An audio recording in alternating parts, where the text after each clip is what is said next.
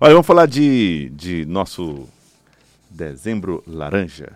Isso porque é o período de conscientização, de informar, de falar a respeito do câncer de pele. É muito preocupante aqui na cidade como Teresina, num estado como Piauí, esse tipo próximo de... do Equador. Então, próximo do Equador, incidência solar, muito mais grave. E é preciso hábitos saudáveis aí para garantir a prevenção. Nós estamos por telefone com o Dr. Lauro Lorival Lopes, que vai conversar conosco a respeito deste assunto.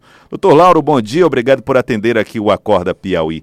É, o, piauiense, o teresinense, te- tem consciência do que é preciso fazer para evitar o câncer de pele? Doutor Lauro, Caiu a ligação. Vamos tentar aí mais uma vez refazer a ligação com o Dr. Lauro Lorival. É importante nós chamarmos a atenção dos nossos ouvintes para esse problema que é muito comum. Sim. né? É, lembrando que a gente teve agora esses dias ah, o caso do Vanderlei Luxemburgo, né? É, foi um bem- câncer de pele. Teve que se submeter a cirurgia.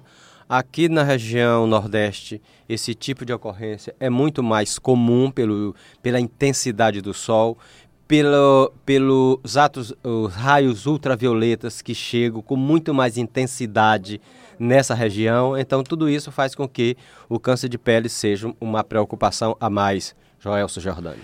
Então vamos falar com o Dr. Lauro Lorival Lopes a respeito do risco que o câncer de pele pode trazer. Doutor Lauro, agora sim, vamos retomar o contato. Doutor Lauro, é, o público, a população está consciente da importância é, desses cuidados para evitar o câncer de pele? Bom dia.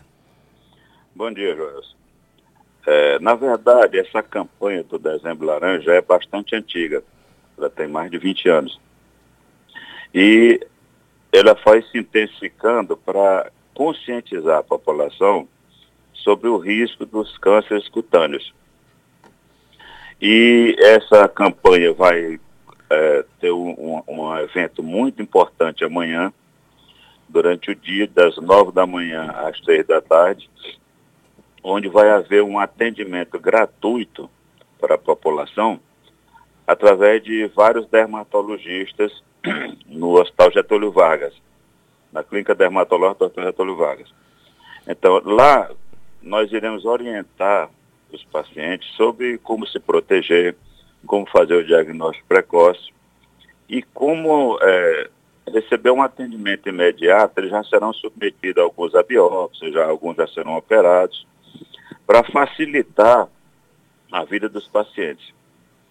É do- doutor Lauro, o senhor falou aí que essa é uma campanha que já tem 20 anos. E eu pergunto, conectando com essa primeira questão do Joel sobre a conscientização, o que é que mudou no, de- dentro da sociedade, no- como consciência da sociedade, nesses 20 anos? Mudou muito, Canelon. Hoje as pessoas estão mais conscientes, porque a- o, o câncer cutâneo ele não aparece da noite para o dia. Ele é resultado de um somatório de fatores que culminam com o seu surgimento. É, a- a proteção solar é o principal fator de, de- de prevenção, porque a- a- isoladamente o câncer cutâneo a o principal fator é a exposição solar. Não é só ele, mas existem outros fatores. Mas ele é o mais importante. Então, hoje as pessoas estão conscientes, mas nós temos que conscientizar mais. Porque ah, o câncer cutâneo é o câncer mais frequente do ser humano. Então, nós orientamos as pessoas que evitem exposições solares excessivas, principalmente em crianças, e pessoas que são obrigadas a trabalhar no sol, por exemplo, pedreiros, eh, carteiros, eh, eh, ambulantes.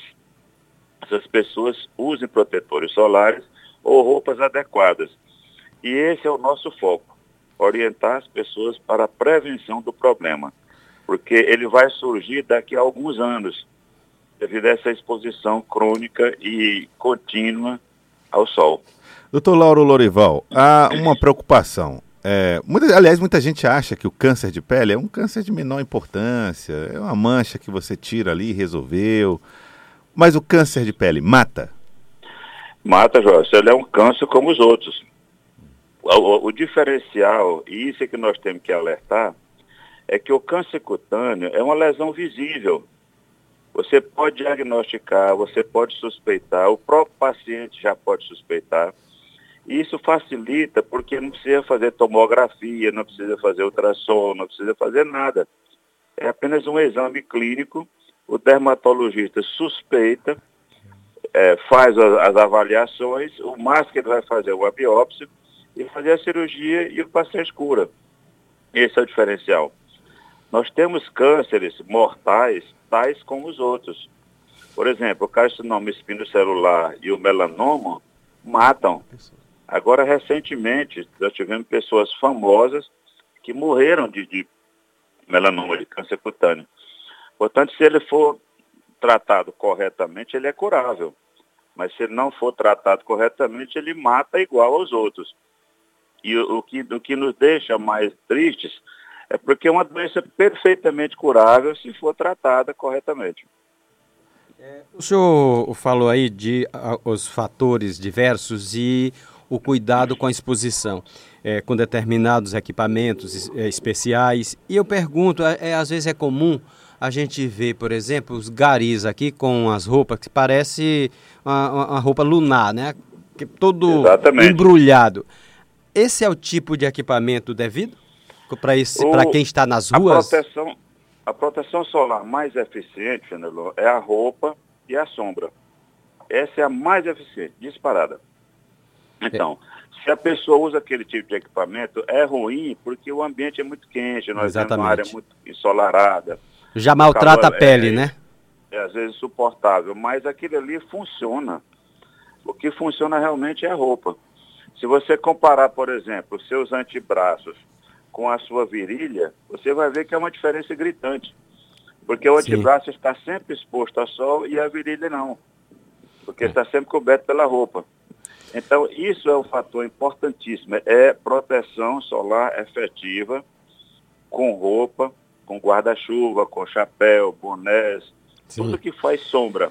Doutor, é doutor, o mais eficiente. Doutor Lauro, as pessoas às vezes que precisam caminhar é, e ficam perguntando qual a melhor hora. Às vezes precisa caminhar pelo próprio exercício, às vezes pela própria vitamina D que, ela, que ela, o corpo precisa como hormônio, na verdade. Né? E a gente pergunta qual é a melhor hora numa cidade como Teresina para se caminhar? Ana, o maior índice de radiação ultravioleta fica entre 10 da manhã e as 4 da tarde. Então, esse é evite-se esse, esse horário, né? É, esse é o horário de pico da radiação ultravioleta, que é a radiação cancerígena. Sim. Então, as pessoas podem se expor ou antes disso, ou depois, ou então, se ele quiser se expor no, nesse mesmo horário, se não tiver tempo disponível para outras horas, ele pode nesse horário, mas com proteção com roupas adequadas e com protetores solares. Quero agradecer, doutor Lauro. Obrigado pela participação aqui conosco. Está feita aí a convocação para que as pessoas participem do evento. É, qualquer pessoa pode se dirigir lá à clínica dermatológica? Pode, pode se dirigir. Vai funcionar, Joel, de 9 da manhã às 3 da tarde. Vai então... ter sempre dermatologista lá para fazer o atendimento e orientar as pessoas. Alguns casos vão ser feitos biópsia, outros vão ser feitos cirurgia é um atendimento realmente é, resolutivo para tentar resolver o problema do paciente.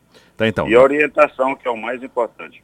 Então, no, no Hospital Getúlio Vargas, na Clínica Dermatológica. Muito obrigado, doutor Lauro Lorival. Agora são. Um abraço. Agora são 7 horas e 18 minutos. Acorda,